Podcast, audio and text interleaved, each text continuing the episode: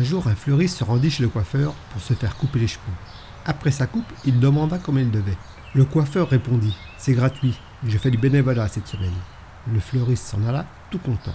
Le lendemain, en ouvrant sa boutique, le coiffeur trouva à sa porte une carte de remerciement avec une douzaine de roses. Plus tard, c'est le boulanger qui se présenta pour se faire couper les cheveux lui aussi. Quand il demanda à payer, le coiffeur lui dit Je ne peux pas accepter d'argent. Cette semaine, je fais du bénévolat. Heureux, le boulanger s'en alla tout content. Le lendemain, il déposa à la porte du coiffeur une demi-douzaine de croissants avec un mot de remerciement.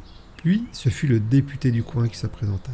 Lorsqu'il voulut payer, le coiffeur lui répondit Mais non, c'est bon. Cette semaine, c'est gratuit. Je fais mon bénévolat. Très heureux de cette aubaine, le député quitta la boutique.